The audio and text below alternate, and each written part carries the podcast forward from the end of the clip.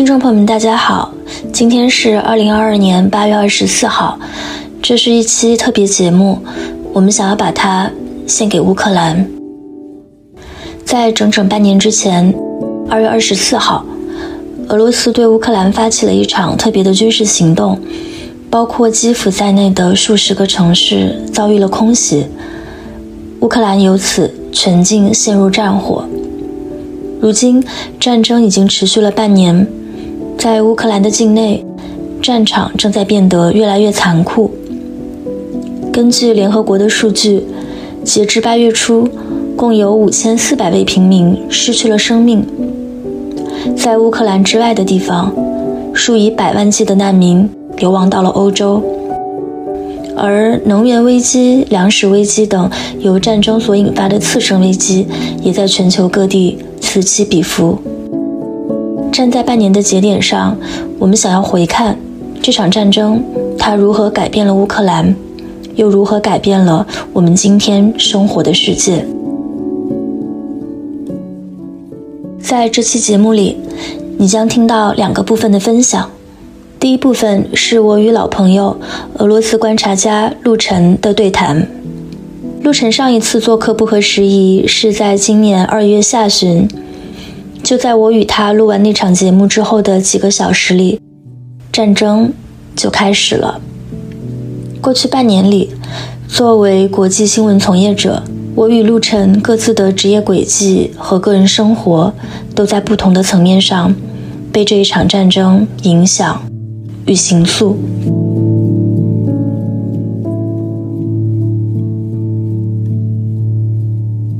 就是我最近又去。重听了一下当时我们在二月份录的那期播客，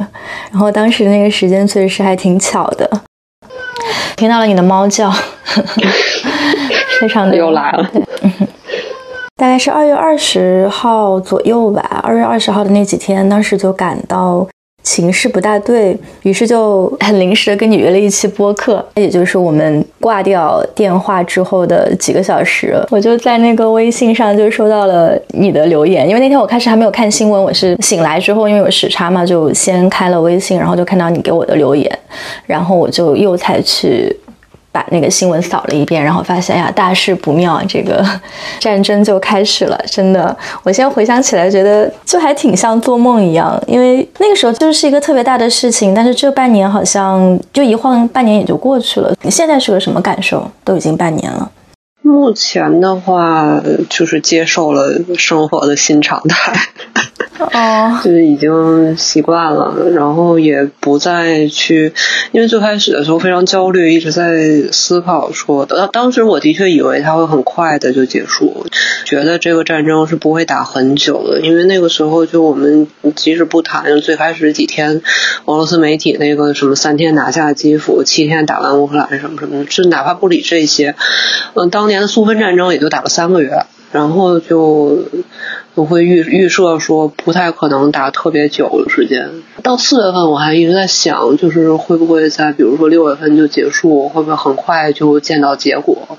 但现在我已经不再去考虑说战争什么时候会打完，就已经不再想这个事情了。我现在就是非常平静的看着战况，然后就是看它，呃，什么时候节点会出现。呃，到现在为止还没有。所以，其实你说到节点这个事儿，我也感受还挺深的。我们上一期播客里面也聊到嘛，就是大概可能从去年下半年到今年年初真正开战的这个第一周之前，当时大家一个对这个状况还有点懵，然后另外就是一看到这个开战了之后，当时这种主流的观点也是说俄罗斯会很快的。获胜，但是我现在回过头去看哈，我觉得如果一定说有一个什么样的节点的话，我觉得其实是在战争第一周，呃，一下子大家就意识到，哎，那乌克兰好像。没有那么快的会输掉，能不能赢就再说。但是战争第一周好像把当之前的那种，就是更对俄罗斯能取胜的那种乐观的情绪，就一下子转过来了。第一周的时候，有很多这个俄罗斯的一些信息就是散布出来嘛。当时最大的一个这个谣言就是说。泽连斯基已经离开了基辅，就每天可能要通过各种渠道就发布好多次。印象很深的是，泽连斯基有一个他在那个基辅街头，好像应该是他们某一个政府大楼门前，然后就自拍，就拍了一个他跟总理，然后国防部长他们都在基辅的一个视频。然后他当时就用非常缓慢的语调，但是非常有力的一个语调，就是说，就是我是这个总统，然后我在基辅，然后总理也在，然后我们所有人都在。然后我记得他那几天就好像在不同的这个基辅街头，然后录了很多呃视频，然后后来在中文网络上也有就是传播开来。当时可能还不太明白说那样的一种。向社交媒体去喊话的方式意味着什么？但现在再回过头来看，可以说它是某一种新的战争方式的一个开端吧。因为它后来的这种就是社交媒体上的一些表达，其实我觉得在客观上也为确实为乌克兰争取到了非常多的这种国际的同情还有支援。就，如果你回过头去看过去这六个月发生的事情，你会觉得对你个人来说有一些什么样的节点吗？我可能反应的比大多数观众要稍微早一点。我我开始意识到战争可能不是克里姆林宫所预想的那样，是在开战第二天的北京时间的早上，就是相当于他们那天的凌晨。那天早晨，嗯，有一个就是基辅的那个防护系统终于展开了的一个视频。就是虽然被导弹袭击，但是他们的防空系统终于运作起来了，然后开始拦截。那个效果其实就是肉眼看起来就跟放烟花差不多，非常接近于放烟花，但它就在你头顶。然后看了不同角度的几个关于那个防空系统运作的那个视频，然后看见了乌克兰人的反应，然后开始意识到，觉得这个东西其实不是俄俄罗斯想象里边的那么容易，那么好打。我应该是在那个时候开始，没有没有想得很清楚，但是开始有种感觉，就是现在的乌克兰和八年前是不一样的。就是咱们上一期播客里也提过八年前乌克兰的状态，然后到二十六号早上的时候，就是看见他那个变化的，就是大家的情绪的反应。因为你发视频的那些基辅人，导弹真的就在他们自己的脑袋顶上，然后就威胁着自己家。但是他们当时的那个反应，就是让人开始意识到，他们和八年前的乌克兰东部的那些居民的精神状态和情绪状态已经完全不一样了。我在这一点上，其实跟那个我踩到的乌克兰人有一个比较像的预设，就是当时我们都考虑过这个事情是不是最后会发展到游击战。因为乌克兰有游击战的传统，就是并不是没有经验，而且它的从国土来说，或者从它的那个城市规模来说，也很有游击战的可能性。当时都考虑过这个问题，就是也许城市会很快沦陷，但是应该会长期的进入一个游击战、地下战的一个状态。但我那个时候开始想，就是哪怕拖到游击战，恐怕乌克兰也不会轻易投降。但我自己情绪上最低落的时间，其实不在开战的那几天，是在三月五号。这个事情记得非常清楚。三月五号是第一波关于嗯俄军炮击扎波罗热核电站的消息传出来的时候。那现在他们又在炮击，现在还说不清楚是哪边在炮击。但是三月五号是第一次有故意炮击核电站的新闻出来。我那天印象非常深刻，我有一个采访对象，就是他当时也是非常崩溃，就是大家能想象到自己家突然之间沦落在战火里面以后，你又着急，但其实你的焦虑情绪你又不能跟你的家人朋友说，因为他们也很着急，就是这个东西是不能和他自己的同胞分享的。所以他就会把情绪倒到我这儿来，就找我聊天，就说这个我不能理解为什么，就为什么会有人做这种事情，为什么会有人朝核电站开开火。然后我面对他的时候，我没有办法就是回应，我只能尽可能的安慰他。但说实话，也确实没什么可安慰的。但是后来等等到他他把那个连线给我挂了以后，我自己也在想这个问题，就是怎么会有人。跟核电站开火呢，就是这个东西真的超出了我的理解范围。就是我们即使不考虑说上面发令的人是怎么想的，就是你怎么去收拾这个东西的政治和环境后果，就是开炮的那个人自己他是怎么想的呢？你是想被微波炉烤死吗？你自己进微波炉去试一下啊！就为为什么呢？我们小学的时候，经常有老师就是在怼孩子的时候会说这么一句话，就是他让你干什么你就干什么，他让你跳楼你也去吗？但是炮击核电站对我来说就跟他让你跳楼差不太多了，但他们还是做了这个事情，的确超出了理解范围。就是前线的那个负责开火的士兵是怎么想的？然后也在那个时候，就当时切尔诺贝利已经沦陷，然后扎波罗热有可能会炸。我自己是对切尔诺贝利核事故发生之后的事情看的比较细，然后看见扎波罗热那个事儿以后，就我当时真的非常认真的考虑过，如果明天就核爆了，就如果下一秒就核爆了，能不能辐射到中国？能不能辐射到北京？如果辐射到了怎么办？就真的开始考虑这种问题了。大概是从三月五号到三月七七八号的时候，就是有那么三四天是非常非常难受，而且开始进入了一种在脑子里草拟遗嘱的状态。就是虽然如果真的核爆了，可能也没有什么遗嘱好写，但就在那个时候不断的在想说，如果明天比如说放射尘把亚欧大陆全部都盖住了，怎么办？就想了很多这方面的问题，然后大概在三四天以后，你就强迫自己想开了，然后就觉得，就算明天就下一秒就炸了，又怎么样呢？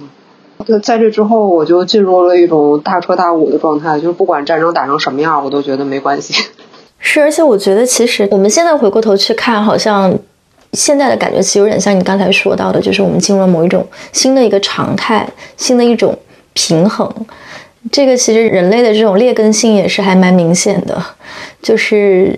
半年之前还在说我们肯定不会有战争，我们今天我们二十一世纪文明人怎么会有战争？但现在战争已经打了半年了，大家的生活还是经历了一阵一阵的这种恐慌之后又。好像回到了一种新的平衡，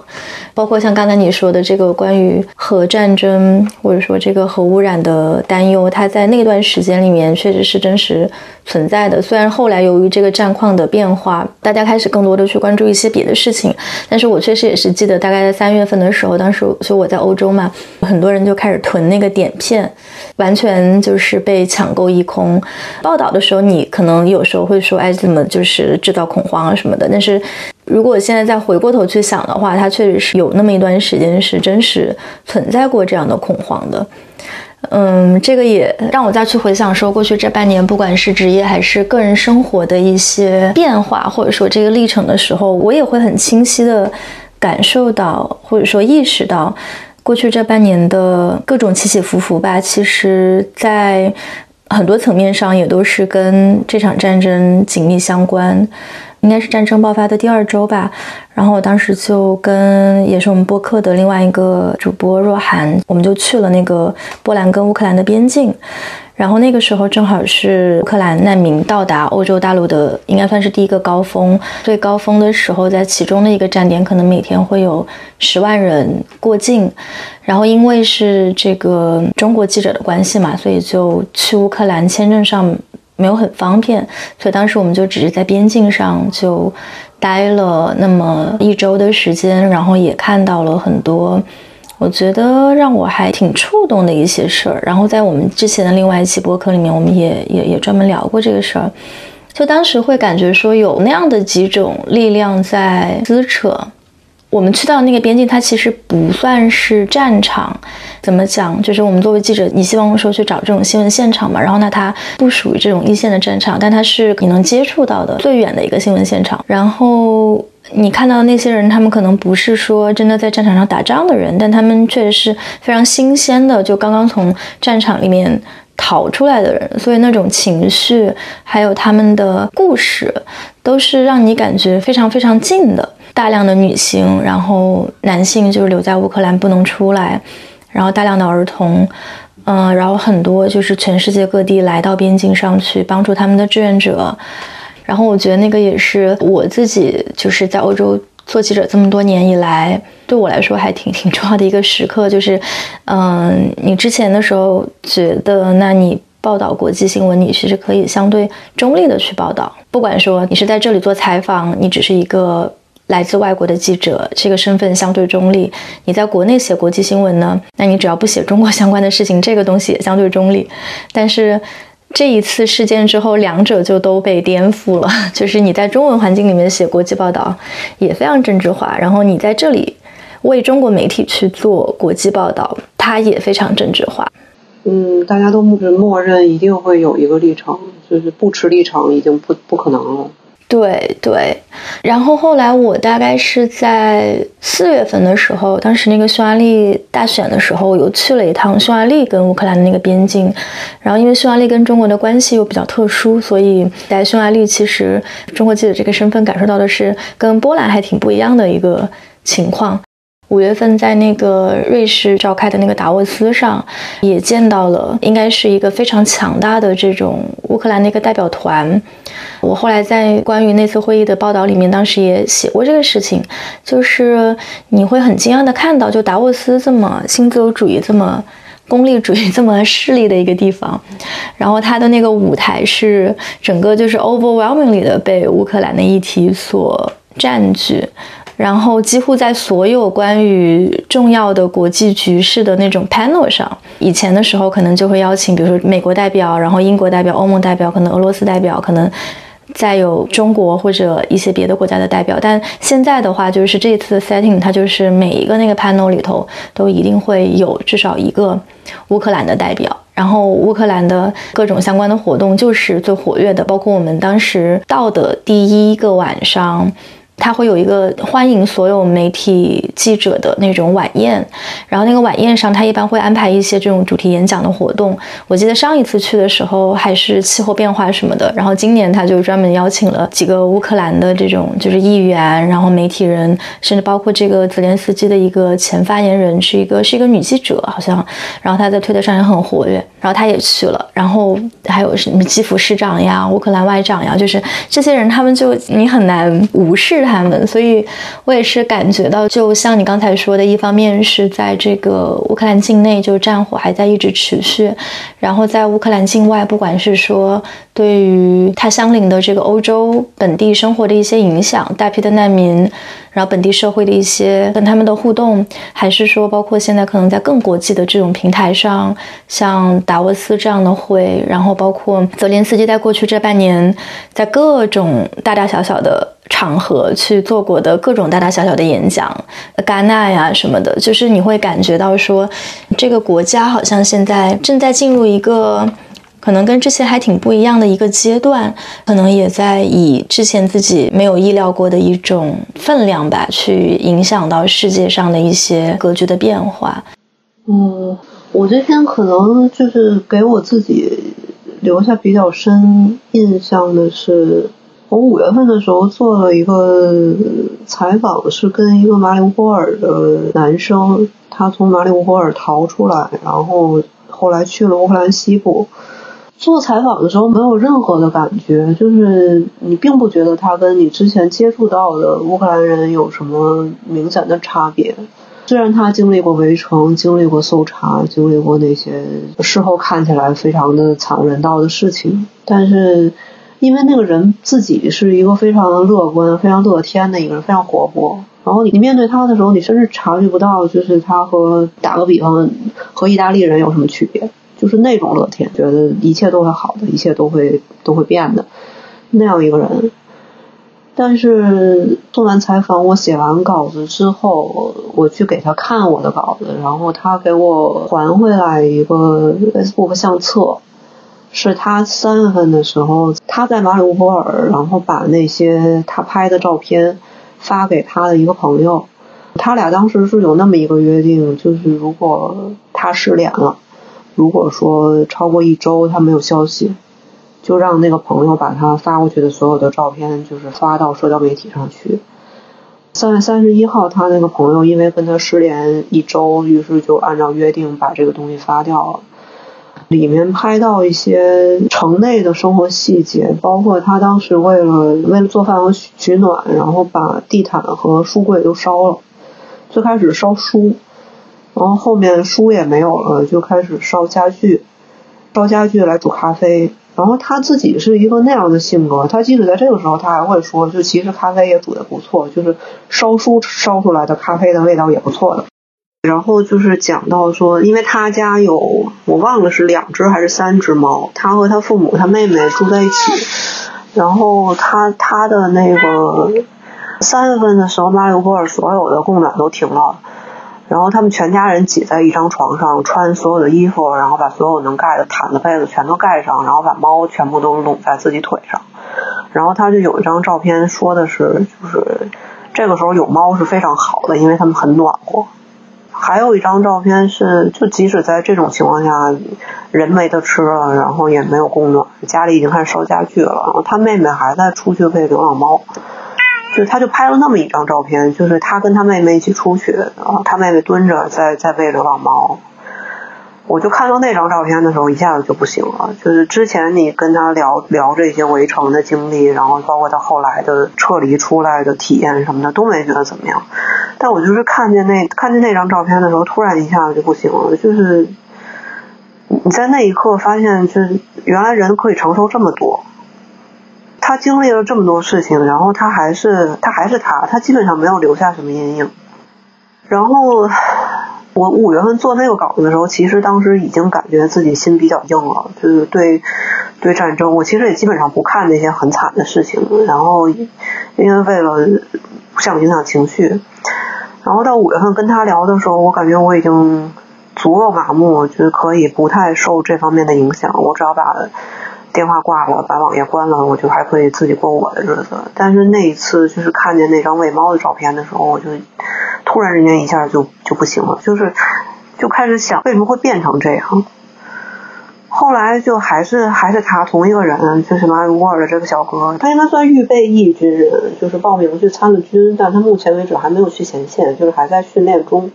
跟他道别的时候，其实我们俩是一些，至少对我来说是一些那种采访里面的客套话，就是你会跟他说保持联系啊，然后你又。如果有什么新的 update，欢迎欢迎告诉我呀。然后，或者是你有什么想法，都欢迎分享给我。就是这样一些套话。后来大概一个月之前吧，七月份的时候，突然之间，我一口气收到四十多张照片，四十九张照片。就是他攒了两个多月，然后把他的两个多月里边的收获一口气全给我发过来了。然后那些照片就是一些非常非常家常的东西，就是他拍的野果子、小花儿，然后他抱着猫，他在他经过的一些可能也算不上景点儿，就是在乌克兰的角度算是一些古迹，他在那儿的合影，然后也包括他穿着就是部队里那种军绿色的上衣，然后在某个建筑前面的照片。还有一张照片里，他拿着一个吉他的袋子，但是说实话，我不能确定那个吉他袋子里面实际上装的是什么。但他就是，就是他给你发过来这些，他就纯粹是在分享他的生活。然后我这个时候再去回想，就是他在他在他家乡经历过一些什么，你就会发现，就其实战争真的离人太近了，就是有有人这么。正常这么家常，但他现在就被陷到战争里去了，然后就觉得属于这半年里已经不太多的几个破防的时刻，就真的很难过，而且就不太知道应该怎么样去面对这个事情，怎么说服自己，怎么安慰自己。当然他是不需要我安慰的，但是我有点不知道怎么面对自己，就是半年。发展到现在，他对那里的人的生活，可能具体来说意味着什么？我其实在这个大概三月之后吧，就是我自己的这个报道的关注点，就很大程度上从乌克兰的战场上，其实是移到了就是它周边的一些环境中，包括可能会关注更多的在欧洲的这些乌克兰人，还有一些在国际会议上去发生了这样的一些乌克兰人，就相当于是有点推到了他的第二这个新闻现场。然后对于乌克兰国内战况的一个关注，其实就变得非常的，我自己个人感觉是变得非常的浮皮潦草。当你看到一些特别惨的故事，或者说有一些这种这种 major breakthrough 的时候，你会看一下，但是好像确实就已经跌出了我日常关注新闻的一个关注点。因为，呃，乌克兰战争之后，现在其实在欧洲也引发了一些次生的危机嘛，包括大家现在都知道的这个能源危机，然后在中东和非洲的粮食危机。我确实也会感到说，那这个其实也是我自己对于现在，就是我们现在在媒体上主流媒体上看到的这个报道的一个反应，就是乌克兰的报道，它现在已经越来越难以拿到一个媒体的首页和头条了。但在战争刚开始那一个月，我觉得是可以说它差不多每天就是乌克兰，它都是这个各个主流媒体的一个头条。然后，所以这种新闻关注的兴趣也在很快的，就是。淡下去，所以我觉得我们也可以就是把这个关注点再稍微就是放回乌克兰的一个国内，现战争进行到现在，然后有可能是反而是比刚开始更激烈的一些交火在局部的地区仍然在发生。我不知道从你现在了解的情况来看，那边现在百姓的生活可能大概是一个什么样的情况？嗯，要看在哪儿。如果基辅的话，应该是几乎完全正常了。你甚至可以说，大家已经习惯了防空警报。就是除了东部和南部现在正在交战的地区，其他地方几乎就恢复了正常。应该是到一直六月份的时候，还有比较严重的国内难民安置的问题，到现在也缓和了很多，因为很多人回去了，回到他的家乡去了。然后，如果是战区跑出来的。就是新难民的话，其实他们面对的这个安置的压力也比第一批的人要小很多。另外，就是他们国内的整体的经济当然是非常就是严重承压的一个状态，但是在人的就是民生角度，这个事情可以说是能忍受的一个一个程度了吧。如果你不在战区的话，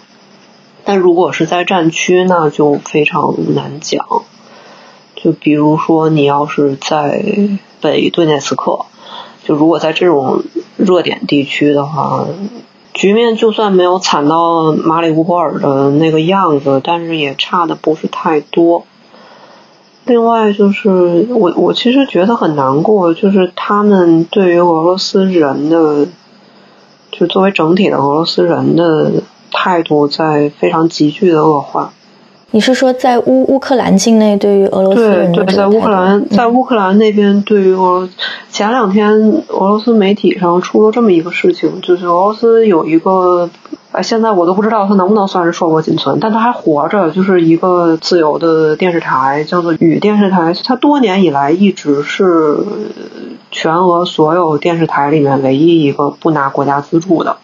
也因此，他经常被视为反对派的阵地。就你想，他有这么样一个背景，所以他在俄乌战争里面的立场其实他是非常明确的，没有任何可以质疑的地方。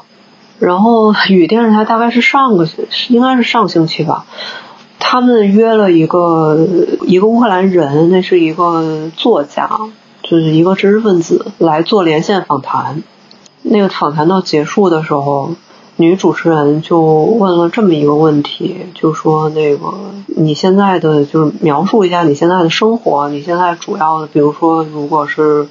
有情绪的时候怎么排解，或者你闲暇的时候干些什么。乌克兰那个作家应该是在人在基辅，然后他说了那么一句话，他说我现在的乐趣就是在 Telegram 上看俄罗斯士兵被打死的视频。这是一个，就是与电视台，就算是在反对派阵地，它也是俄罗斯电视台。就是女主持人当时就愣了，就很明显，就就在现场就愣住了。然后她她答了那么一句，她其实表现的非常职业，她就说，就是我我希望我们都能尽快的脱离这样的境地。然后说我自己的话，我是不会因为看到任何人死亡而觉得开心的。然后乌克兰的那个采访对象就是非常直白的说，但这现在就是事实，这是现在让我觉得开心的事情。然后他是，他其实接受过很多媒体采访，英语的也好，俄语的也好，两国各自的媒体他都接受过采访。我看那些之前采过他的人评价，就是这个人绝对是一个温文尔雅的、睿智的、彬彬有礼的人。但现在就是这么一个局面，然后其实类似的情况，你可以在任何一个社交媒体上观察到，包括前两天乌克兰国防部把海马斯描述成一种交响曲，就它有一种非常明显的针对整个国家的敌意在升起来，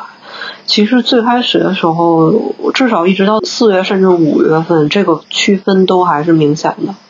让我意识到这个界限开始被跨过了，就是不查那个事情曝光以后，四月四号曝曝光以后，在那之前，大家还都在说，就是俄罗斯人是不一样的，俄罗斯人不等于普京，对吧？但是现在的话，就是这个界限其实真的已经模糊掉了。我最开始接触乌克兰人的时候，会专门问这个问题，就是有没有俄罗斯的朋友，然后他们是什么反应。其实，在那个时候，他们还都会告诉你说，当然有了。就是我的朋友们也会问我，就你怎么样。但到后面的话，到六月份以后，我就再也没有。首先，我自己也不太敢问这个问题；其次，也再也没有乌克兰人会跟你说，就是我最近在跟我的俄罗斯朋友沟通。就我感觉，他们的沟通已经几乎被被废弃掉了。同样的过程，其实，在俄罗斯也是非常的明显。就是我的俄罗斯朋友，他们自己当然是不支持战争的，但是他们也不愿，就越来越不愿意提到乌克兰这个词。对你说这个，我也有感触。其实最近就是在欧洲和美国，他们也都在讨论这么一个事情。当然，这事儿可能不一定会真的落实到法律上，但我觉得是民意的一个反应，就是大家。有那么几轮针对俄罗斯的这个制裁嘛？就最开始制裁像总统以及一些这个政商界的权贵，然后制裁他的一些大型的企业。呃，但最近这个就有一个声音，就是说在讨论说，是不是要禁止俄罗斯国籍的人入境欧盟和美国？然后他已经得到了一定程度的这个民意的支持，并且大家不会觉得这是一个非常就是 outrageous 的事情。所以，就是你对于这个民意的这种浪潮，它是怎么样一步一步被这个。战士所推动、所激怒的这个，其实过程也可以发生的非常的快。像在达沃斯，达沃斯那个论坛，它是之前就疫情之前是每年办一次嘛，今年是完全没有一任何一个俄罗斯的这个代表团过来参加，但是。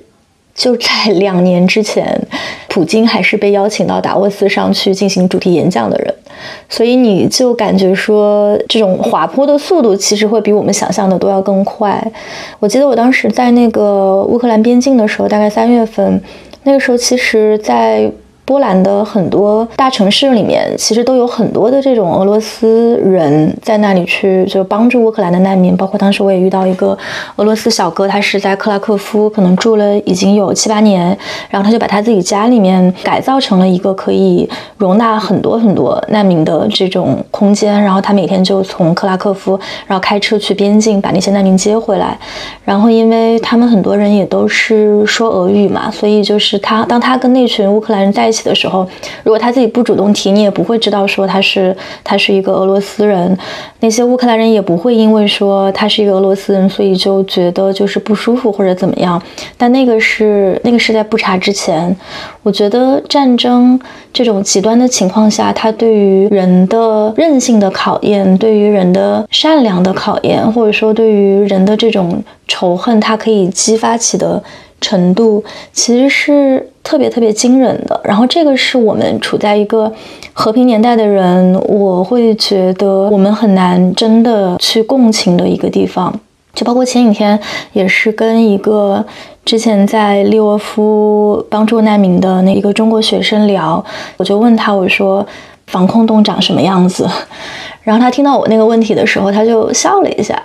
就可能这个问题它本身也特别蠢，就是防空洞对他们来说是一个非常日常的一个存在，但是对于我们在外界的人来说，我们确实就。你没有亲身经历过在防空洞里面待着的感受，你的那个世界确实是就差得特别远的。然后他后来也跟我说，会感觉说，因为他现在就人在欧洲嘛，现在就他就会感觉说，在欧洲这边，你们对于战争的那种感受，虽然你是说你可以更多的去报道、去共情、去抱有同理心，我觉得这个当然是应该做的。但另一个方面，我们确实也不应该就是 pretend，就是我们。假装我们真的能够理解到那个那个程度，我觉得这个是就是人与人的这种悲喜，如果不是有共同的体验的话，它确实就不是相通的。但是你又说那种状况真的离我们会有多远呢？我觉得就不见得有多远，其实非常近，其实真非常近。你刚才这个问题我也问过，就是我也问过乌克兰人，就是防空洞是以是全部都地下吗？就是防空洞等于地下室吗？对，或者是不是停车场？对，就是真的不知道，真的不知道。因为你最因为最开始打起来的时候，我知道基辅在拿地铁站做防空洞，这个是完全在我认知范围里面的。但是有人会跟我说，就是我的房子自己带一个防空洞，我就愣了，就是不知道这指指的是什么。我后来问他说，就是等于地下室嘛？然后他跟我说，的是防空防空洞意思就 shelter 意思就是地下的掩体。这个当时在朋友圈子里面分享过一次，也是最开始打起来的时候。就是我的那个采访对象，她是一个乌克兰女孩，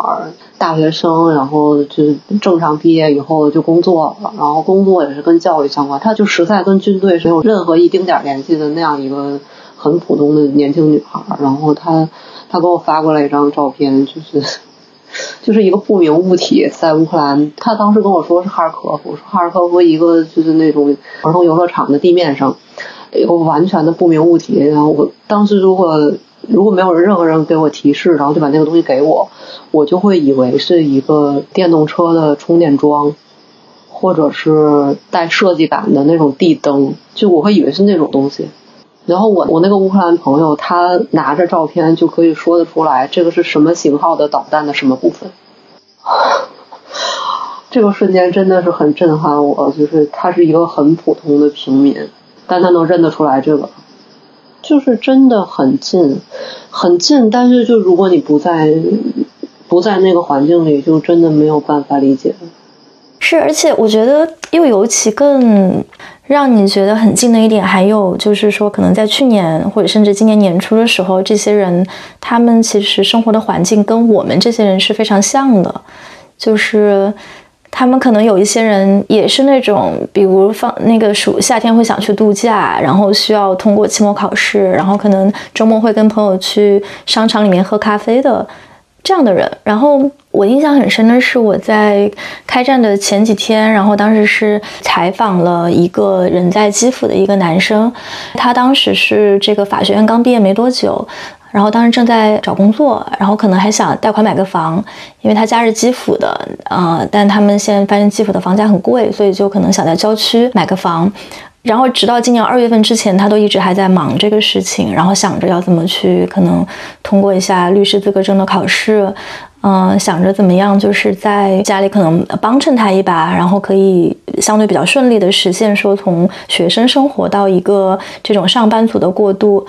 然后，也就是在战争开始之后的第一周吧，他就加入了。当时应该是他们那个叫做是叫做国民自卫队吗？一个这种。知道你指的是什么？嗯嗯，对，那个名字我可能需要再查一下。那就是由这种呃，相当于说普通的平民，然后组成的一个这种后备的一个军事的力量。他们可能不一定会真的拿枪上战场那个时候，但他们可能会比如说去帮助建设一些防御的工事，然后或者说做一些基本的这种医疗的包扎。他们可以做这些事情。然后就是在战争第一周，他就马上加入了那个团队。然后再到后面，我差不多可能每个月会跟他通一次电话。我还记得大概是四月份的时候，当时基辅的那个战役相当于说已经就基本结束了嘛，然后他就给我讲了，就他在过去那一个月当中经历的事情，就在那一个月当中，他就从一个还想着要怎么样去。找工作拿房贷的一个年轻人，就也也就二十多岁，然后变成了一个对各种武器非常熟悉，然后他对基辅周围的那些小树林里面，就是什么区适合放什么样的路障，就是对那些东西。特别熟悉，当然他没有跟我分享细节，他只是他说这个我也不能跟你分享，因为这个可能涉及到他们的一些这种军事上的考虑，然后甚至包括他在这个团体里面工作的时候，就因为同时认识了一些其他的乌克兰人，就在战争当中就死掉了，所以对他来说是一个特别。不能不能描述的一个体验，对，就也是让我想到，就是说他在这之前也是一个跟军事、跟战争完全没有关系的一个人，然后也就是战争之后吧，一下子就好像就一夜长大，打引号的长大，哎，这样的感受，对。因为你刚才说这个，我想起来，就是这一次战争里面，他应该是乌克兰记者里最红的一个，那个伊利亚·托拉曼瑞克，哦，就是一个军事记者，他他就是这种。我第一次关注他是应该是二月十九号，就是乌克兰军方在切尔诺贝利搞了一个演习，然后他当时就是发了一篇那个现场的 Twitter，然后就是他当时那个措辞我印象特别深刻，他就说就是你敢信他们在切尔诺贝利搞。演习，然后几天之后发生了什么，大家都都知道了。但他就是他非常密集的一直在报战况，然后包括每一个动向，他其实都报了。但是，呃，他就是在四月份在布查的事情出来之后，他讲了这么一句话，他说：“战争之前，我刚刚在刚刚买完了我的新房子。”嗯，我的新房子就在布查。对，那个我也看到了，就是就是我我在那个时候真的我的天呐，就是虽然他后来补充了一下，说他他的房子看起来还可以，就是 就是他没有被炸是吗？对啊，没有没有没有被很很糟糕的破坏，他说还可以。但但就是他的老天爷啊！而且刚才你说到就是说。基辅房子买不起，然后需要去贷款，然后是不是父母嗯帮助一下，然后找工作什么什么的。上个礼拜吧，有个很年轻的俄罗斯朋友跟我跟我聊这个事情，就是他就能跟我聊这个的，当然就是不支持他们的特别军事行动的俄罗斯人，但是他跟我说了那么一句话，他说他在考虑是不是要参军。他是大学刚毕业，今年六月份刚毕业。然后他跟我说了那么一句话，就是当然不是为了去给普京战斗，是因为真的找不到工作。然后参军的门槛很低，就他说他身边好几个朋友都在考虑这个事情。他是学好像是学财会的，还是学统计的，就是那么一个跟数据打交道的一个一个专业。然后他他说就是会有那种承诺说。嗯，因为你有专业技能，或者因为你呃实际上没有军事经验，就不会把你派到前线去。如果不去前线的话，其实参军对他们来说看起来就是一个很有性价比的工作，因为你不需要工作几十年，你很快就可以拿到养老金，然后就国家就可以养着你。一些非常对一些非常现实的考虑，但是现在就是已经已经到这个地步了。其实他们几乎都是刚开战的时候非常愤怒也非常伤心的人。但现在已经逐渐的开始要考虑说，我是不是要参军？是，我觉得我们今天在讲到说这个战争它对乌克兰造成的这种摧毁性的打击，呃，作为主战场遭遇的这些伤痛之外，其实也需要聊一聊，就是俄罗斯境内的这些普通人，或者说已经到了海外的这些普通人，他们面临的一些。困境其实也是值得关注的。说句实话，其实在我这边，我我我是更能，也不是说共情，而是理解俄罗斯人的，就俄罗斯普通人。他们对我来说，就就跟照镜子一样，就是你看见他们，你完全理解他们的处境。因为你也提到说，离开国境的那些俄罗斯人，目前为止留在境内的人，对于出去的愿望是非常低了。非常非常低，就他是一些跟就是国内谈这个移民或者是润完全不在一个频道上的考虑，就是他们会想到说，如果我现在申请一个硕士，然后我出去读书，我马上就会变成所有人的焦点，我会被所有人盘问，就他也不一定是盘问，他不一定是那种恶意的问，但是他会变成一个异类。他们就会说，就是我的确我不支持普京，哪有人支持普京呢？可是我也不想在三百人面前去解释，我不支持普京，我为什么不支持？这是我自己的事。就他们有这个有这个问题，然后就而且也害怕在国外遭到攻击，就是他们也会预设说可能会有人仅仅因为他们是俄罗斯人就去袭击他们。于是就我猜想最最有条件，然后也愿望最强烈的那些人，应该前两个月都已经该走的走完了吧。拖到现在的，恐怕就是本身顾虑比较多，或者是条件也不太成熟的，然后他们就会逐渐的被劝退，就是说我，即使我未来还想还想离开这个国家，但也不是现在，我先等一等看。所以确实是出于对现在全球范围内掀起的这样的一股反俄的浪潮的担心。对他们有这个，对有这个担心。我倒是碰见过不止一个俄罗斯人说，就是希望希望来中国，因为感觉中国比较友好，感觉发现了一个什么新的商机。对，就是他们会问说，就是如果我要是去中国的话，工作是不是可以找到？然后。包括房价怎么样什么的，他们真的在考虑说，我是不是可以去中国？一般都是那些本来想去法国、德国的人。我有一个在荷兰呃做 HR 的一个朋友，然后前几个月他当时也说到，就是他们一下就接到了大量的那种来自俄罗斯的码农的申请，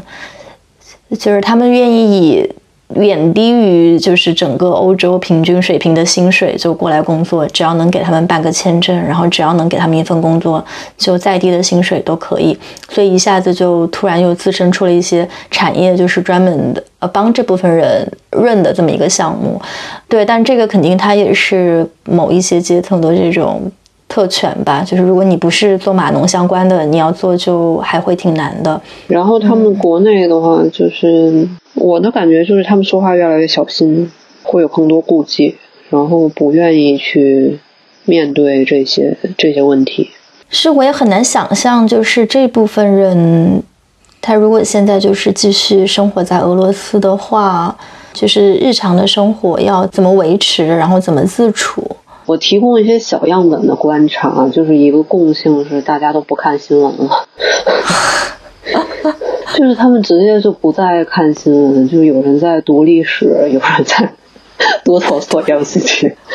就是开始看对开始看经典文学，然后就不再不看电视，不开电视，然后不去读任何 Telegram 上的消息，就把所有的 Kindle 的那个关注都取消，然后就给自己自己给自己制造一个信息茧房，然后就在里面就是。他会预设说外面肯定发生了很可怕的事情，但是我不敢知道，我知道了我就会崩溃。为了不崩溃，我就不知道。他们有人会跟我说，就是你也别告诉我，我不想知道。是，我觉得站在他们的角度上来说，其实很难有一个所谓的这种好的结局。就对乌克兰人来说，可能还有。那对乌克兰人来说，我能理解说，在某种程度上，他们的这种 solidarity 这种。嗯，万众一心，他们是有一个结果可以去奋斗的，就是我们想要赢下这场战争，不管说最后这个战争是以我们。整个所有的领土都收复，还是我们回到这个二零二二年之前的那个边界，还是一种怎么样的形式？就是我们是那个光荣的一方，就是荣耀属于乌克兰嘛？就这个是我们想要去奋斗的一个结果。那人生就是有意义的，就是某种程度上，虽然现实的生活你每天是炮火中，但这样讲可能也有一些这种臆想的成分啊。但是我我如果去想象他们的一个处境的话，我觉得他们那种自洽，就是乌克兰人自洽的程度，应该比俄罗斯。斯的普通人要更高，但俄罗斯的普通人在这个过程当中确实是处在各种夹缝之间吧。然后刚才你说的那个，他们甚至想去参军这个事儿，让我觉得还挺挺震惊的。就是可能客观上也说明现在经济到底是差到了什么样的一个程度。因为我自己感觉，就是因为我人也不在那边，就只能通过一些二手的转述啊视频，然后去了解。那我看起来觉得，其实至少在大城市，目前为止，俄罗斯的生活就是，他也是在玻璃罩里面，他们几乎没有受影响。就当然了，工作很难找，但是就算不打起来，在今年的这个经济形势下，工作也很难找，各国的工作都很难找，对吧？也没有什么特殊的。经济不景气，但俄罗斯经济一直也都不景气，大家都习惯了。然后除此之外，其实对于普通人来说，就是完全关起门来过自己日子的那些人，真的没有大的变化。这一点跟乌克兰人非常非常不一样。没有没有一个乌克兰人会跟你说我的生活跟之前差不多，但俄罗斯人几乎都是这么讲，就是没有变化。当然，他们也知道就是发生了什么，也知道不可避免的社会会更加的撕裂，就他们互相之间的戒备和提防变得更强。但除此之外，你如果具体到衣食住行有什么变化？没有变化，一切都正常。我猜这也是战争到现在还能这样维持的一个比较重要的原因，因为国内真的感觉不到。除非你是对政治非常关切的那种人，你会非常密集的去看新闻，就不管你是正面的关切还是负面的关切，但总之你会密集的去去接收消息。但其实这样的，不管是正方还是反方，在总人口里面都很少。我猜在任何社会都是这样，就对政治非常关心的人总是极少数，可能前后百分之五。于是他们对他们就是过得非常的正常，没有没有任何变化。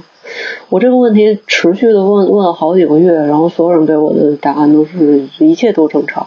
没有变化，没有任何新鲜事能说，除了就是可能外面店倒闭了之外，但店倒闭了我也能讲很多，就是北京也有很多倒闭的店，对吧？就这个这个不能不能拿出来作为一个什么东西，除此之外他们什么都说不出来，就是非常正常。我觉得我们也可以就是接着聊一聊，那战争打到现在，接下来可能会发展的一个趋势，或者说可能会出现的一些情况。一方面也是感觉到说，战争打到现在已经已经半年了，就出乎所有人意料，竟然坚持了半年，并且到目前好像还看不到一个可以终结的情况。但是另一方面，就是有各种各样的危机。战场上的就是战场在变得越来越惨烈，然后全世界各种次生危机也在变得越来越严峻。那接下来马上夏天要结束了，进入冬天，各方面都会变得更加的紧张，更加的严峻。所以，如果我们现在站在半年的这个时间点上去展望一下，就是未来的话，我们也许可以聊一下，就是我们各自的一些观察和感受。因为这个问题，我其实也被问的很多，就是你觉得这个战争会怎么样？收场，然后我说这是一个，就是 million dollar question。嗯，我希望他最后不要走到八年前的状态里去。就是八年前是什么状态呢？就是名义上有一个协议，名义上有一条停火线，但实际上从来没有停过。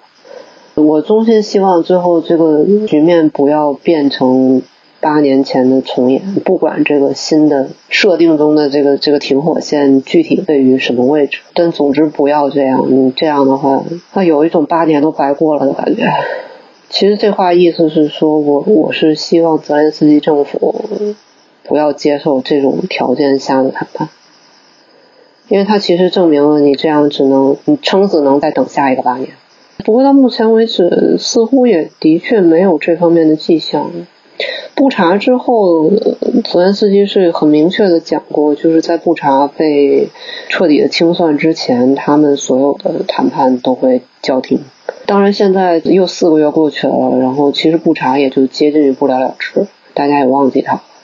但我希望他当时的承诺还还有效，因为这个东西真的不能解决问题，就是一个名义上的协议，不是任何一方想要的。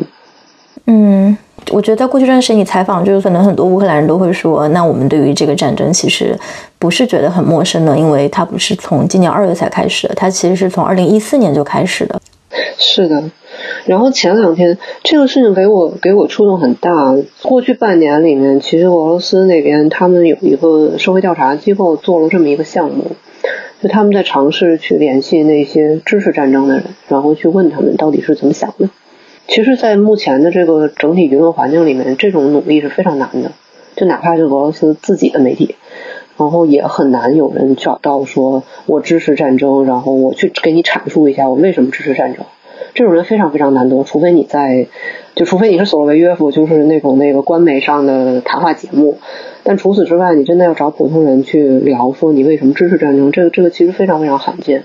但他们就是联系到了二百多个人，然后得到了一些这方面的认知。然后这里面有一个类别，就是给我触动很大。有一部分人是和顿巴斯有个人联系的人，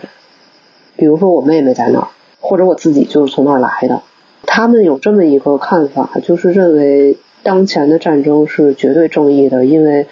一场战争只能用另一场战争来结束。就是如果你正视过去八年在顿巴斯一直存在战争，然后所有的谈判都失效的这个事实的话，其实对他们来说，采用开启更更大的就是投入更多资源的战争，去尝试结束前一场战争，这个是可以接受，这个是正义的。当然了，这个东西你站在局外的角度，其实是有一点那种冤冤相报何时了，永无尽头的。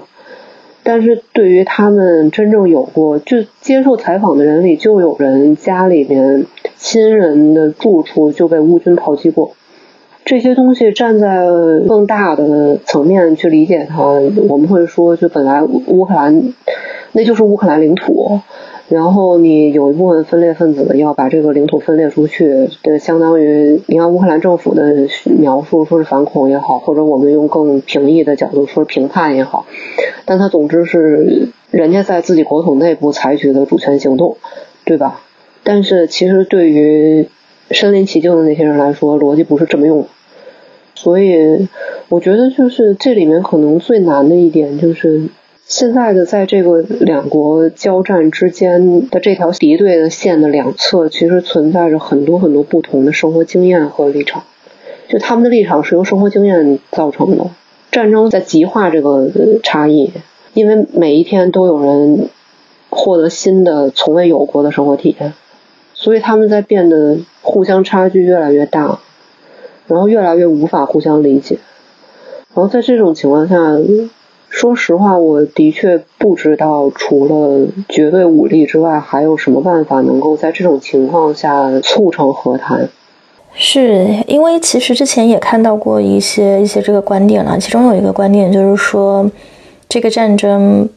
没有办法结束，直到有一方承认战败。也就是说，和谈的那个点其实已经过去了。然后如果有什么办法能让这个战争停止的话，它只能是由于绝对的军事实力的悬殊，就在军事上战败了。对，打到一方完全没有力量再战。嗯，我我基本同意。我现在所能想到的也就是这个场景，就是有有一边彻底没有没有能力再战了。因为其实苏芬战争也是这么结束的，因为芬兰再也没有能力继续了。然后其实当时苏联也付出了足够惨重的代价，也不愿意继续了。就只有打到这样一个一个点的时候，才会让人觉得有和谈的基础。不然的话，我不知道目前呢有什么可谈的。嗯，那就是一个更 practical 的问题，就是那你据你现在所了解到的双方这种实力上的对比来看的话，你觉得有哪一些因素是可能会影响？决定说哪一方是最后战败的这一方的，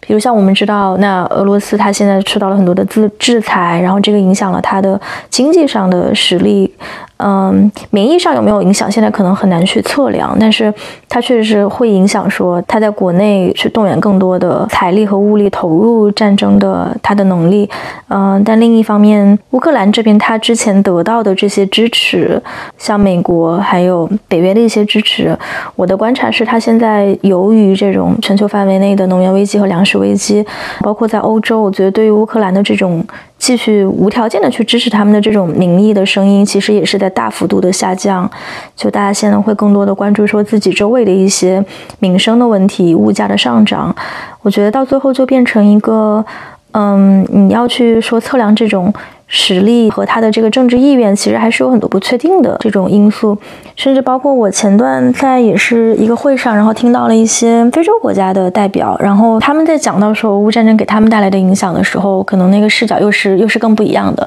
比如说像物价上涨，然后粮食短缺这个问题，对，在欧洲，那欧洲是一个怎么着来说还是一个有余粮的地方，就是家里面还有余粮，就是最多贵一点，但是。勒紧裤腰带撑一撑能撑过去，但是对很多非洲国家来说就是生死的问题，就是没有粮食，就是有很多人会饿死。那这种情况下，你要让他们就是站在这种比如说人道主义的角度，或者说站在同情乌克兰的角度去继续动员自己国内的民意，说那我们可能更去同情乌克兰这样的一个立场，就是又又很难，大家都有自己的困难。那这个时候乌克兰人要怎么样去说服说这些？支持我们仍然应该。得到这些支持，仍然应该给到我们。特别是战争现在已经半年了嘛，所以我觉得很多在刚开始的时候成立的一些条件，刚开始的时候拥有的一些政治意愿，好像现在也都面临一定程度的萎缩。你自己对这个问题的判断是怎么样的？从实力上来说，哪一方可能会面临一些什么样的挑战？我自己的角度看的话，乌克兰应该现在最主要的危机在经济，就是乌克兰自己的经济恐怕有崩溃的危险。然后，如果是经济方面的消耗战的话，俄罗斯显然是占优的，它毕竟有那么大体量。而且说句实话，国内民意对于政权的影响的话，乌克兰那边是要强大的多。就是如果你导致老百姓过不下去了，泽连斯基可能就没法干了。但这一套对于普京来说是不成立的。也就是说，我们不应该忘记，就是虽然乌克兰在打仗，但它同时还是一个其实也在部分甚至是大部分运营的一个经济体。然后这个是乌克兰人现在生活中仍然非常重要的一个部分。大家不是每天全职在打仗。对。就是乌乌克兰人的确对这个东西是有经验的，他们前八年也在处于这么一种局部打仗，然后一直失血，但是其他地方还在继续运转的这么一个残血状态。然后现在只不过是又更严峻了，而且肯定民意是更团结了。但是咱们士气不能当饭吃，大家有这个意愿是没错的，但是你经济问题是是摆在这儿的，是现在是客观存在的。也没有办法说靠大家众志成城，所以就把这个东西否认掉。这个这个现在还是蛮危险的。然后对于欧洲和美国来说，他们的政治意愿，至少现在来讲，就是乌克兰其实是面对这么几个彼此分开的派系。首先能看到波兰和波罗的海三国是越来越激进的，就是他们在不断的往里投入他们现在所有的东西。拉脱维亚还是爱沙尼亚捐的坦克，应该是今天早晨刚到的。就是他们是民众众筹坦克、众筹无人机，就往往乌克兰里面投。德国的问题大家都知道的，我就不展开了。就反正德国的什么态度大家都知道了。应该说到目前为止，乌克兰虽然还没有放弃德国，但是对于他们实际上是一个什么立场也也很明确了。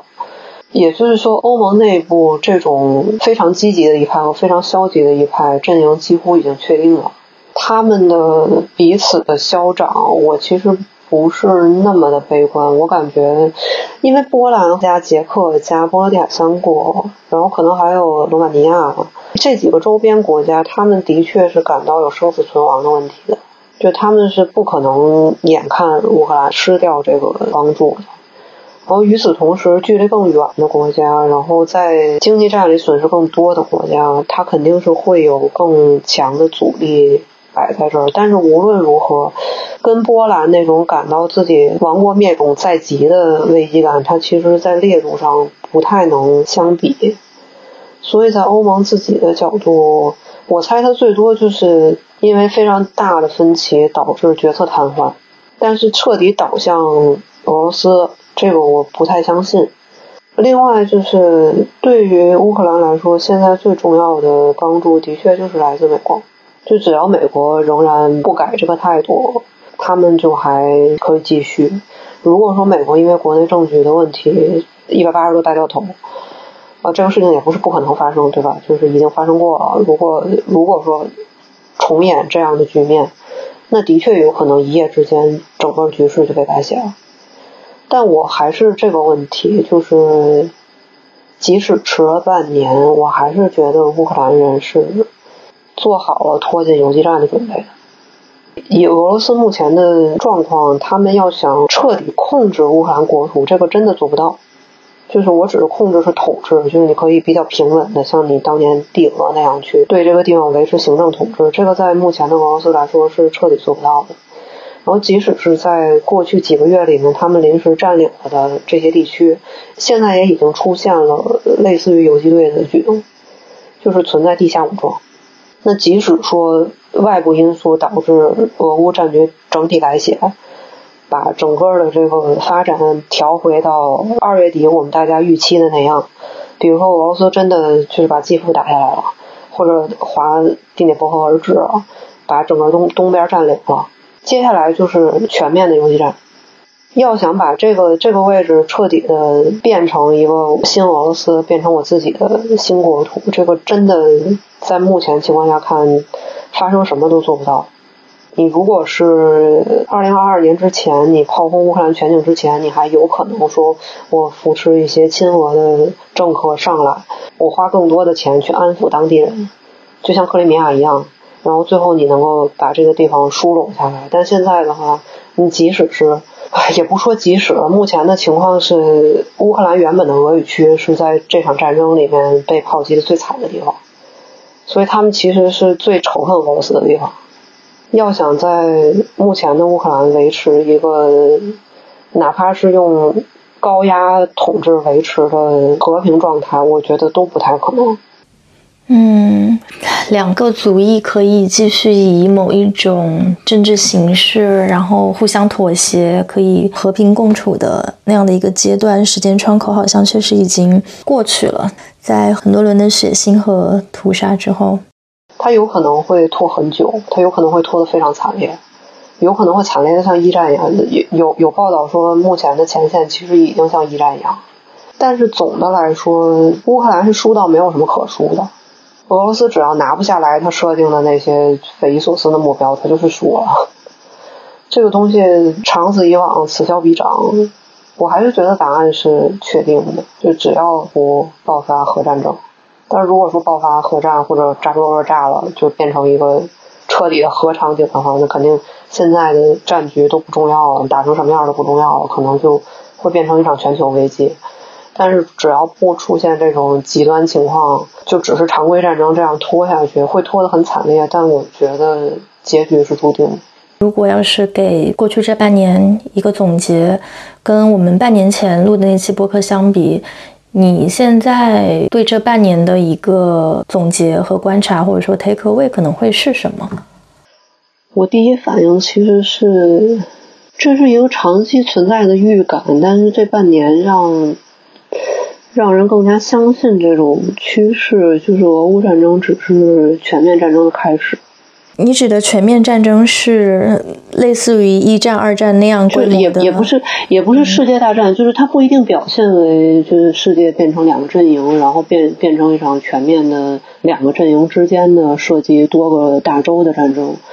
但我是觉得从此以后，局部的战争会越来越多。就是最后可能会变成全球都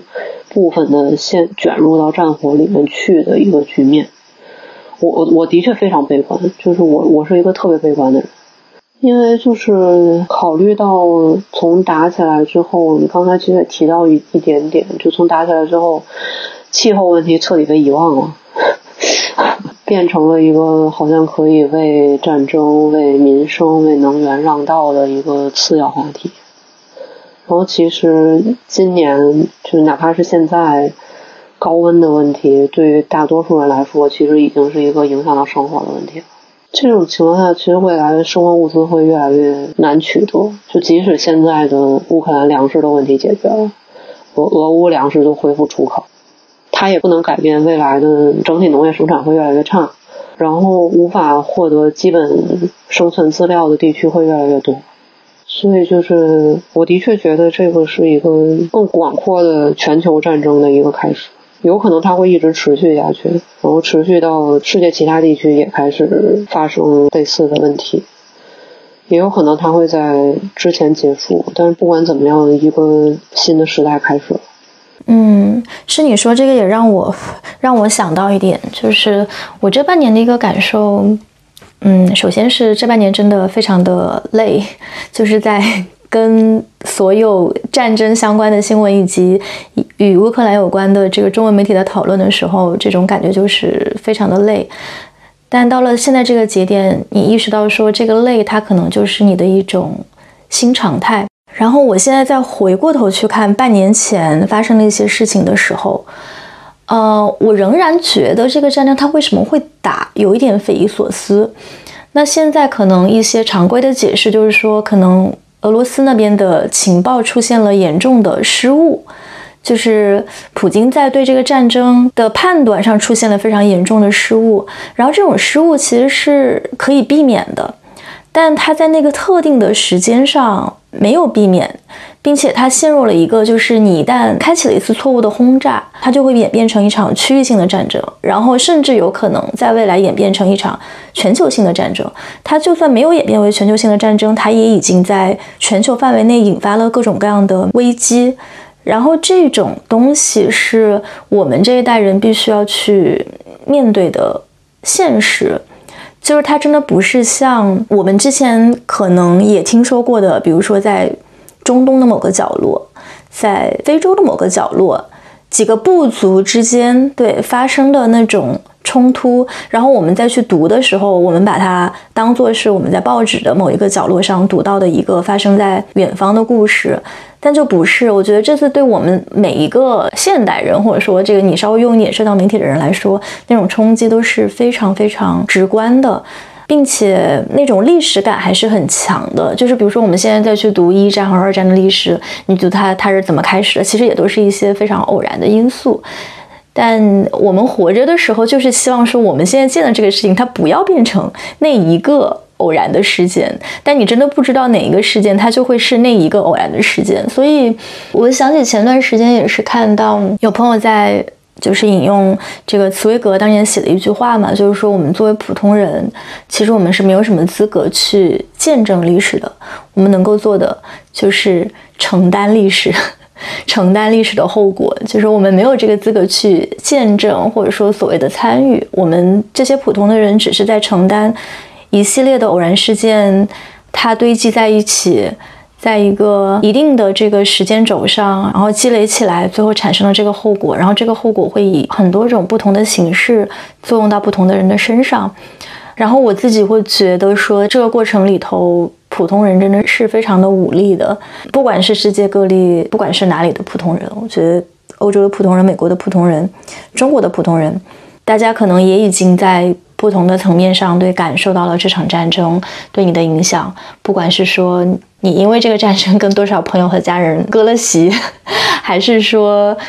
可能现在已经感受到的，我觉得物价的上涨呀，包括一些物资的紧缺呀，嗯，对我觉得会是会变成是我们这一代人非常具有决定性的一个时刻。所以站在这个半年上。来回过头去做这样一个总结的话，你会感觉好像这个所谓的这个历史好像确实是刚刚开始，然后我们现在只是在承担它带来的最开始的一点点的后果。是的，对对对对对。哎，我们这个我们这个节目怎么好悲？越来越丧了呢？对对对对对，就是可能接接下来就是要需要去录一个什么末世生存指南之类的。是我从我自己的经验来说，就是当你把这些东西全部都想透了之后，你会发现它真的没有什么大不了。嗯，大家可以习惯任何事情，你只要习惯就好。的确是读了非常多的历史上的东西，然后会觉得这不就是我们前面祖祖辈辈承担过的人生，又怎么样呢？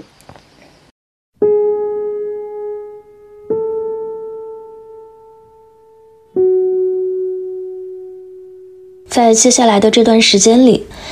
你将听到的是一场自述。自述的主人公名叫柯毅，他是一位在乌克兰攻读博士的中国留学生。战争打响后，他没有像大多数人那样紧急地撤离乌克兰，而是选择留在他上学的利沃夫，那里也是不少乌克兰逃至欧洲的必经之地。过去几个月里。他都在一间临时庇护所里做志愿者，帮助途经此地的乌克兰难民。最近，我在荷兰阿姆斯特丹见到了他，听他讲述了过去半年里发生的故事。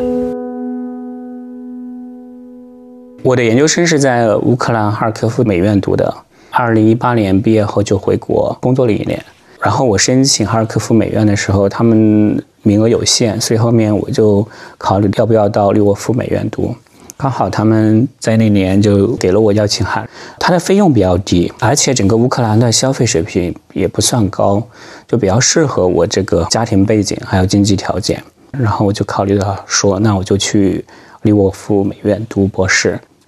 其实十二月份的时候还是蛮好的，一月份也算比较平稳，虽然有时候会有一些报道说可能要打仗啊什么的。在利沃夫读书时间比较久一些的中国留学生，他们说不会打仗，因为之前二零一四年有乌克兰有经历过内战，就是基辅那边、哈尔科夫那边的一些爆发战争，所以他们说那个战争是没有牵扯到利沃夫的，所以所有人都会觉都觉得战争不会爆发。包括二月初的时候、中旬的时候，我也问过当地的朋友，他们就说这个战争应该不会爆发。我的美国朋友是最先联系我的。大概是二月十十号左右，然后他就说：“赶紧走吧。”他说：“不然的话，那个战争爆发了，你想走就走不了。”但我内心没有太多的想法，说一定要走。过了几天后，我就发现有点不对，因为我在 Facebook 上看到所有人把他们头像，乌克兰人把他们头像都改了，底下放一个乌克兰国旗。我说：“怎么可以让所有的人做到这么统一？”我觉得这个觉得是有一个预兆，或者说有个苗头在里面。果不其然，过了几天，二十四号就爆发战争了。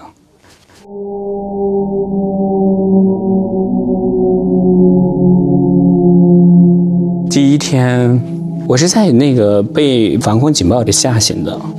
前一天的时候，所有人都收到了短信，说政府要做一个防空警报的一个演练，就让大家做做好准备，就不要担心。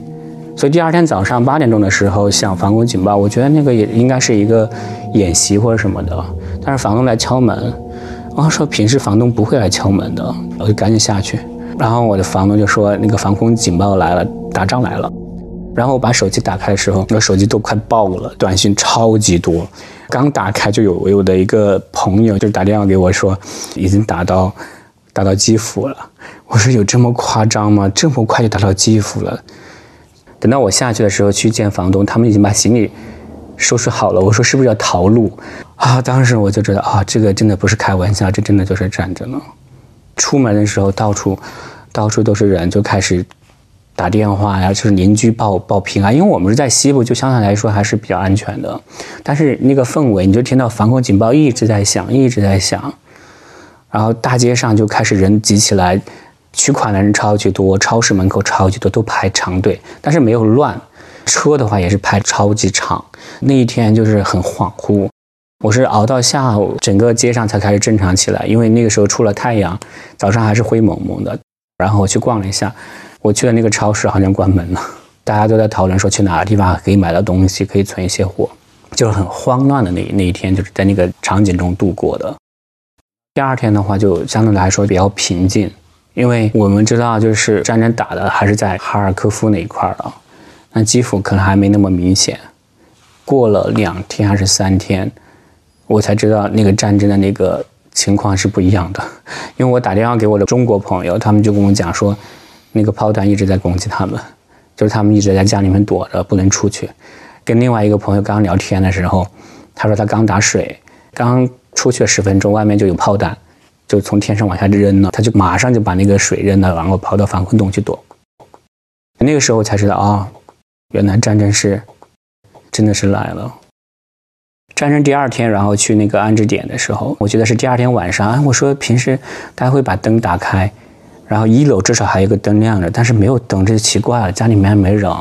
然后我就跑回去看，他们就已经开始在做床了，就是拼凑那些床了。然后我就知道啊，真的他们已经做好准备要接收难民了。然后我就那个时候才知道，他们就有这个计划，可能已经收到政府的一些通知了什么的。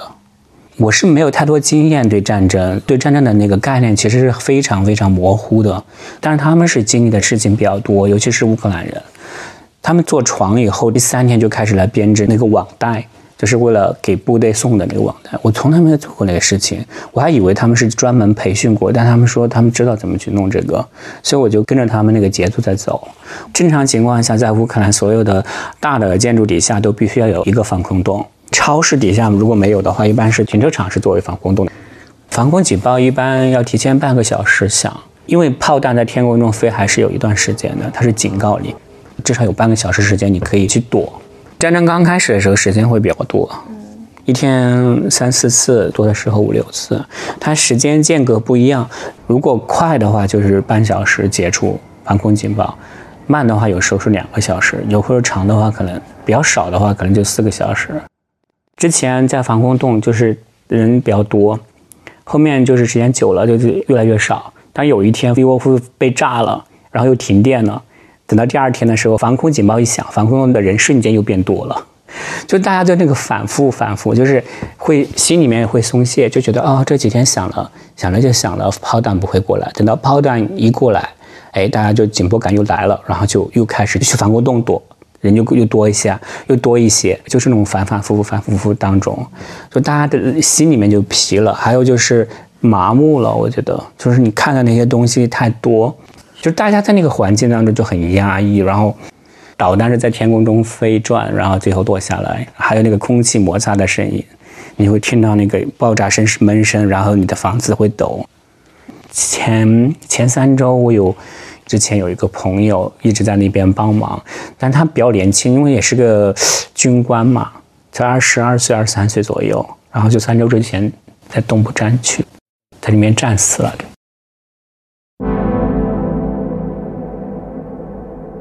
在二月底的时候，就二月二十八号，我还跟我的房东他们就道别了，说我要赶紧回国了，准备要走了，就是二月二十八号晚上要走。但是当天还是很纠结，就是内心一直反复的在做 做思想斗争，到底是要走还是留下来，走还是留下来。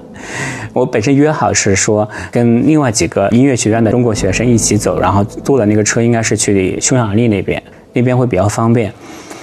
等到六点钟的时候，我同学就打过来了。有一个女孩子，就是我们很熟悉，但是有好久没联系了。她突然就打过来，说她可不可以在我那边就是待几天，就想调整一下，然后就从利沃夫再转移。有三个三个人打过电话，也都是我朋友。那有一个是第二天，我倒是真的是接上他了，就接火车。那个时候我就想说，要不要做一些事情？刚好他们需要我，我可以接待一些中国学生过来。可以帮助我的中国同学，让他们可以在利沃夫这边就是逗留一下，或者住几天，然后到时候再转移过去。我也跟房东说了这个事情。房东是一个四十多岁，挺善良的，然后特别健谈，英语特别好，乌克兰语、俄语特别好。我觉得还是蛮有计划性的一个人，一个预见性的一个人。不然的话，就是安置点的那个地方防空洞，不然的话没有地方可以躲。他已经好几年前就装修了。包括那个院子里面还做了一个地窖，后面也是作为防空 洞用的。他也是挺好的，很包容，愿意去帮助一些需要帮助的人，特别善良。尤其是我这样一个身份，在那边做这些事情，然后跟他讲，他都愿意支持我。我自己当时也在想说，可不可以尽自己的一些能力去帮助当地的人，包括是安置点，或者说我的朋友们。可以注意到。战争刚开始的时候，房东组织的安置点需要不少钱来购买人道主义救援物资，于是他就琢磨，能不能从中国朋友们这里为物资筹一点钱。我记得第一个捐钱给我的，我没见过他，但是我知道他是一个特别好的一个人。就直接打了一个红包给我，我以为是比较少的，一我打开一看，然后两百块钱，哇，真的蛮多，当时还是挺挺暖心的。我就想说，嗯，我可不可以把这个放在上我的微信上面，看看有多少人真的愿意关心我来帮助我，所以我就把贴在我的微信上面，后面就有人陆续开始捐钱给我，我抽了三千块钱，我说这个钱刚好给他们给安置点吧，他们看需要买些什么东西。我可以就跟房东还有跟安置点的一些朋友就聊到这个，他们就说他们需要钱去买床垫，我才意识到原来开销是这么大的。就是战争刚刚开始，整个物资完全是处于那种断货状态，去买的话基本上是没有，可能很多人都已经抢购空了。那个床垫开车去去到另外一个城市，然后是中间跟另外一个送货的人过来交接的，把东西才拖回来。做这个以后，我就已经把我的微信上所有的朋友圈找了一遍了，然后我认识的人，还有一些不熟的人，我全都发了一下短信给他们，单独发短信给他们，我说可不可以帮助这边人？如果你有感动的话，或者愿意帮助他们的话，真的是需要你们的支持。对我还在一个群里面跟他们这样说，然后别人还以为我是骗子，就是说不要相信他，一开口就是要要钱什么什么的那种，然后就经历过这么多事情。但是后面很感恩，陆续陆陆续续，经过媒体的报道啊，然后一些读者呀，通过媒体找到我，才慢慢的就是捐的钱越来越多。利沃夫在乌克兰的西边，这里通常被认为是战争中相对安全的地方，也是从乌克兰逃至欧洲的必经之路。在利沃夫的安置点里，可以开始接触到许多来自乌克兰各地的难民家庭，其中不少人都带着孩子。残酷的战争对儿童造成的影响，又要远远大于成人。可以感到自己可以为这些小朋友们做点什么。一个月差不多那个时间，家长就觉得状态不太好，什么小朋友在家里面对他们影响也大，小朋友心理状态也不太好什么的。刚好房东他妻子是做儿童辅导这一块的，我在国内其实一直在做义工，就是在大学的时候。每每年暑假都会去盼望之营做留守儿童的活动，然后做主要是做手工这块教小朋友。还有就是二零一八年那个汶川大地震以后，我也是做作为一个志愿者在里面有去帮助他们。因为我自己还是蛮喜欢就是教小朋友，可能自己也比较擅长这一块儿。房东的妻子就说可不可以让我去做这个，然后从那个时候才开始，他就跟我协商一下，可能就是星期三或星期五，有时候星期一。我就卡着这个时间去给他们上课就可以了，给他们一些简单的一些辅导，然后给一些建议，怎么去画，怎么画好。大家都很都很好，就是所有的学生在那个环境当中都很听话，然后都很认真。你跟他讲那些东西，他们也愿意去去接受。然后有些家长还还在旁边坐着，还在看这些，也有在拍照片、拍视频这样的。那个态度让我就是很感动。但最主要可能就是小朋友之间有个机会或者一个时间段，大家之间可以彼此的交流。因为在安置点，就是防空洞里面学画画的，不只是其他城市过来的，就是逃难过来，还有躲避战争过来的小朋友，也有周边的小朋友。那大家就是相互的认识啊，然后相互的交流啊。对他们来说，我觉得是会会比较特别的，因为很多小朋友他们没有一个契机或者说一个机会彼此的认识。但那是一个机会，我我注意到，我上完课后，大一点的几个朋友，就是房东的女儿，大概十二岁，和另外几个从东部过来的小朋友，他们在一个桌子上就接着画画，然后还相互交流，就是这个过程，这个时间段对他们来说特别好，我也觉得特别美好，就是彼此之间可以真的是能够卸下一些。呃，压力就把注意力转移到就是画画上面。可能再小的小朋友，可能趁着这个时间就打打闹闹，大家你追我跑一下，什么躲猫猫这样的。因为那个防空洞面积还是蛮大的。就像那个小朋友，可能就是六岁左右吧，六岁到七岁，跟着奶奶一起过来，一条狗。就是小朋友画的挺好的。画完那张画以后，他把画放在那个一楼的通铺的，刚好旁边有个桌子，就是他睡在那个床旁边那个桌子上面。就还是放得很工整，就是大家对好的东西、对美好的东西还是很珍惜的，都很向往的。就是他们一家人过来，刚好有四个小孩，最小的小孩不到一岁，最大的还不到十八岁。所以在乌克兰的政策当中，如果你们家有三个小孩未成年的，那你就可以父母是可以走的。正常情况下，这十八岁到六十岁的男的是必须留在乌克兰的。所以他们家是后面是去到了斯洛伐克吧，反他们家特别好，尤其是那个男的，大概有四十多岁，就每天都是笑呵呵的。然后 走的时候，因为他很感激我，嗯，我在我那个社区是唯一的一个中国人，大家都知道，都认识我，所以呃，我在安置点帮忙的时候。可能很多难民过去的时候，他们可能会看着我就觉得很奇怪，为什么会有一个中国人在那边？但他他很感激我，每次见到我的时候都会说你好，就除了你好，就其他的中文都不会讲。但是我知道这个就是他感激我的一个方式，所以走的时候他就还抱着我，然后他的脸紧紧贴着我的脸，就说就祝福我，然后希望我就一切都能够平平安安、顺顺利利的。我我觉得可能再碰面的机会就没有那么多了。虽然要经历战争，但是人性当中最美好的、最好美好的一面就是彼此还牵挂着彼此，彼此还祝福彼此。战争的爆发彻底改变了科伊的生活节奏与生活方式。他告诉我们，自从开打之后，他的生活就变得异常忙碌，几乎每一天都泡在安置点里。在此期间，包括央视在内的数家国内媒体。对他的故事进行了报道，他还因此上了一次微博热搜，也与许多热心的中国网友发生了连结。我早上六点钟就起床，就醒了，就睡不了，因为防空警报会响，然后短信是一直在需要回复，而且筹钱的这个事情是一直在持续当中。乌克兰的情况是这样的，他们战争开始后就把美金冻结了，就不让你换美金了。所以我是在我的微信上面公开我的微信账户的，所以他们就通过微信转给我，然后我再找当地的华人，通过他们把人民币换成格里夫拉，格里夫拉换给我的卡上，我再转给安置点，刚好就有一个信息记录在里面，所以我就跟每一个捐款的人有一个核对。当然做这个事情后面也是有人怀疑的，我是知道的，因为你一牵扯到利益上面，一牵扯到钱上面，那当然会有很多人在质疑你。但是我真的非常感恩，就是还是有这么多的朋友，他们也是愿意信任我，然后也是有这个爱心去帮助乌克兰。有一个学生就是单独找到我捐了七千块钱，我真的还是蛮感动的。那个学生是北京师范大学的博士生，就是非常信任我，就直接转了七千人民币，他自己做家教时候的那些钱。所以到现目前为止，我已经筹到了三十万。人民币是，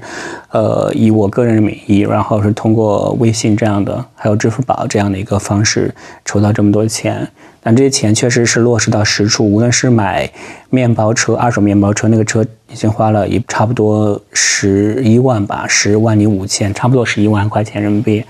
那还有的钱就是在前期买床单、被套、被垫，还有洗衣机啊这些东西。到后面物资就是吃的这些都用到上面去了。我离开乌克兰以后，其实还在筹钱，其实当中也是筹了差不多七万块钱嘛。所以最后还有两万块钱是这段时间给的，是给暖气这一块的供应的。大家都在帮我做这个事情，真的非常感恩。后面也有就是央视报道以后，单只有那个视频在中央军事频道那个播放量是五百五十万的，你还有其他的频道，所以我不知道。是多少人看？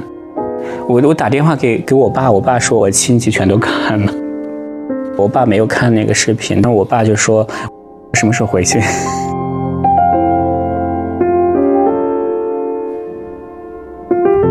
五月份的时候，其实大家该走的时候都走了，该走的人都走了，在安置点住的那些逃难过来一些难民基本上走了，最后留下来可能就十个人左右。然后我就觉得我该做的都做完了。那时候有一个契机，就是 Michael 他发了一个邀请，说可不可以来这边，然后付路费。我心想说啊，付路费那刚好我就可以来海洋这边。刚刚开始的时候，我们是计划的是五月初，我们用的那个车是一个二手面包车，是国内的朋友捐款买的。呃，这个车的话会带难民，就不止我们那个安置点，也有有服务其他安置点的难民，就去到欧洲。波兰、德国或者说其他国家，但一般就是经过波兰，然后到德国一个常规路线。所以八月十一号的时候我们就出发了，刚好就有难民要去那边办一些事情，我就跟着车那个车一一路来了。我们是穿过了波兰，最后到达德国，然后到海牙这边的。他们有一些政策说可以让一些在乌克兰留学的国际学生就是留在荷兰这边，所以我们去申请了一下，然后就就留下来了，是可以留下来了。因为我们出来的时候是因为战争特殊时期，所以盖的就是一个入境章。正常情况下，因为我们是中国人嘛，我们是需要申请欧盟的签证的才可以进来的。但是这次是没有，就直接盖了一个章，我们就进来了，就是一切都很顺利。我们也没想到，我们就留下来，然后有一个住的地方。下那个面包车的时候，我们说哇，好自由啊！就是因为我之前你的心是提着的，从来没有把自己心放下，因为每天都有防空警报在响，每天都有爆炸声，各种新闻。即使你在刻意的去躲避，但是你你躲避不了。朋友圈发的全都这样的，或者朋友讨论话题全都是这样的。所以那一瞬间我才知道，哦，你真正的生活就是这样的，呼吸是自由的。你不用再担心炮弹声，你你再也不用担心明天会有防空警报声，或者说会有生命危险。你也不用担心你拍个照片，然后警察跑过来要查一下你手机，说你在拍什么。什么叫自由？就是你可以做你想做的事情，那就是自由，这就是真正的生活。与乌克兰相邻的欧洲，自战争爆发以来，已经接收了数百万乌克兰难民。刻意告诉我，在欧洲平静生活的这一小段时间里，让他对战争、对人生、对生命的意义，都产生了新的思考。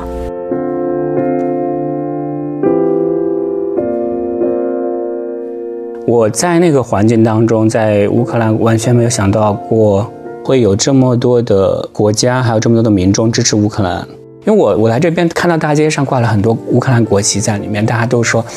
都是说要帮助乌克兰，可能已经成为一个趋势或者一个流行的一个标志在里面。但是还有一个方面就是，我发现最大的问题就是大家对战争其实。没有那么深刻，然后不太理解什么是战争，尤其是二十一世纪，这些东西对他们来说实在是太遥远了。因为有一次我跟这边长的一个华人聊这个话题的时候，他说他们没有经历过战争，也没有经历过苦难，所以他不知道什么是怜悯，他不知道怎么去怜悯，或者去爱别人。尤其是后面在海牙做的那个分享会，然后很多朋友就问了一些真实的一些想法，还是蛮触动我的。对，就很难理解，就是在二十一世纪，可能你还得面临这样的一个事情。就我们生活在这样一个环境当中，尤其是在荷兰这样一个环境当中，你你可能想象不到，你也不会去考虑这个话题。但是如果你在乌克兰，你绝对会考虑这个话题，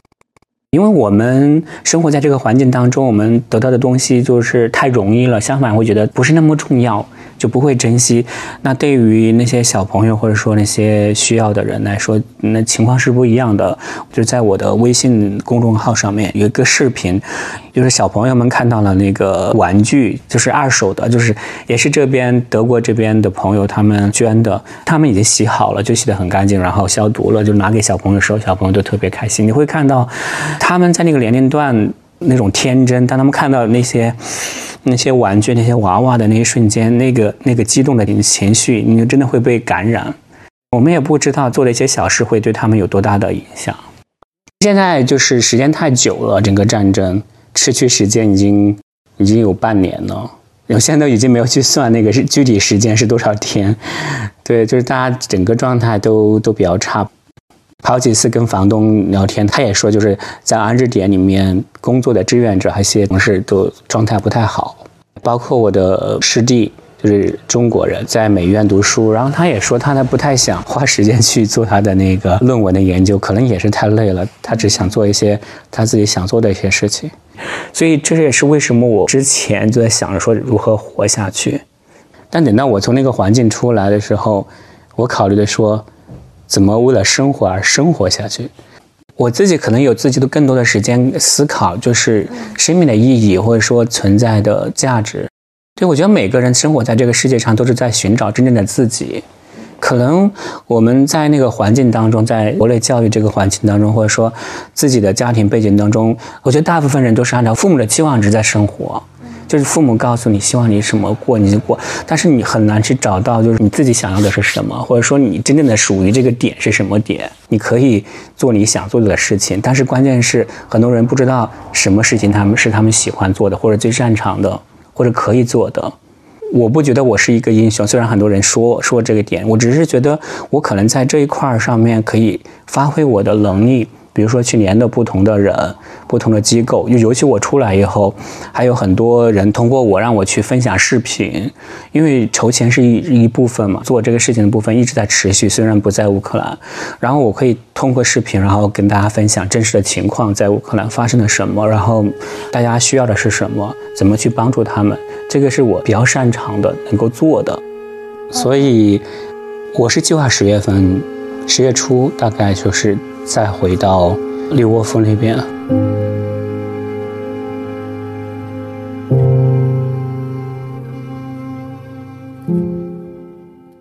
啊，我也不知道后面会出现什么情况，因为房东两周前的时候就有跟我聊到这个话题，他说。呃，乌克兰政府在鼓励他们，就是所有的安置点可以接纳难民的安置点，或者说一些教会啊，或者一些公共场所、大的场所，就是要做好这个准备，接待难民，就是做好第二波难民的准备。就是我们可能没有太多机会说，或者说有些记者去报道这些，就是很多嗯那些房子炸完以后，就是他那个窗户是用那个塑料布就把它封住了，就是还是有人在里面住。乌克兰整个情况是跟我国北方差不多，就到冬季以后，大家都需要供暖。正常情况下，十月中下旬就开始了。这个战争的影响特别大，就是管道这块就炸得太太惨了。等到九月份以后到十月份的时候，就气温就开始降低。不供暖的话，那个完全完全不行，那是抵抗不了那个天气的。我也在想，就是大家可能会准备一些旧的一些棉衣，或者说羽绒服什么的，倒是可以就有一个集中点。刚好房东爸有面包车，可以到时候从德国开过来，然后可以把这些东西带回去，然后给分给那些需要的人。我也不知道后面会有多少难民过来，我只知道在三月初的时候，那个是高峰期，最多的时候，整个安置点有五十个人。那。呃，今年秋季入冬以后就不知道会是什么样一个情况，但是整个安置点那边面积还是比较大的，供暖的那个那个费用还是蛮高的。还有就是吃这一块，当我知道就是整个物价已经上涨了，可能我们没有太多呃机会去听到这样的新闻。包括我是前段时间才跟我在俄罗斯留学的中国朋友联系上，他就说他整个呃外媒的软件都被封锁了，所以他只能用微信跟我联系。俄罗斯的物价就翻了三倍，对那些普通老百姓或者说最底层的老百姓，他们的生活的那种压力是多大的？这种大家可能想象不到。就是国内其实还好，国内该有的都有了，但是在在乌克兰那就不一样了。我们战争以后买的东西都是从波兰买的，因为波兰的那个物价是比较便宜的。然后买的基本上是罐装比较多，这样运回来以后就运送到其他的地方。我们买的物资就不是单单只是给安置点的人吃，那也会给其他地方，就是在利沃夫市里面，还有远一点的，就是到布查那旁边那个那边，就是靠近基辅、基辅市、基辅州旁边的那些地方，给他们送物资过去。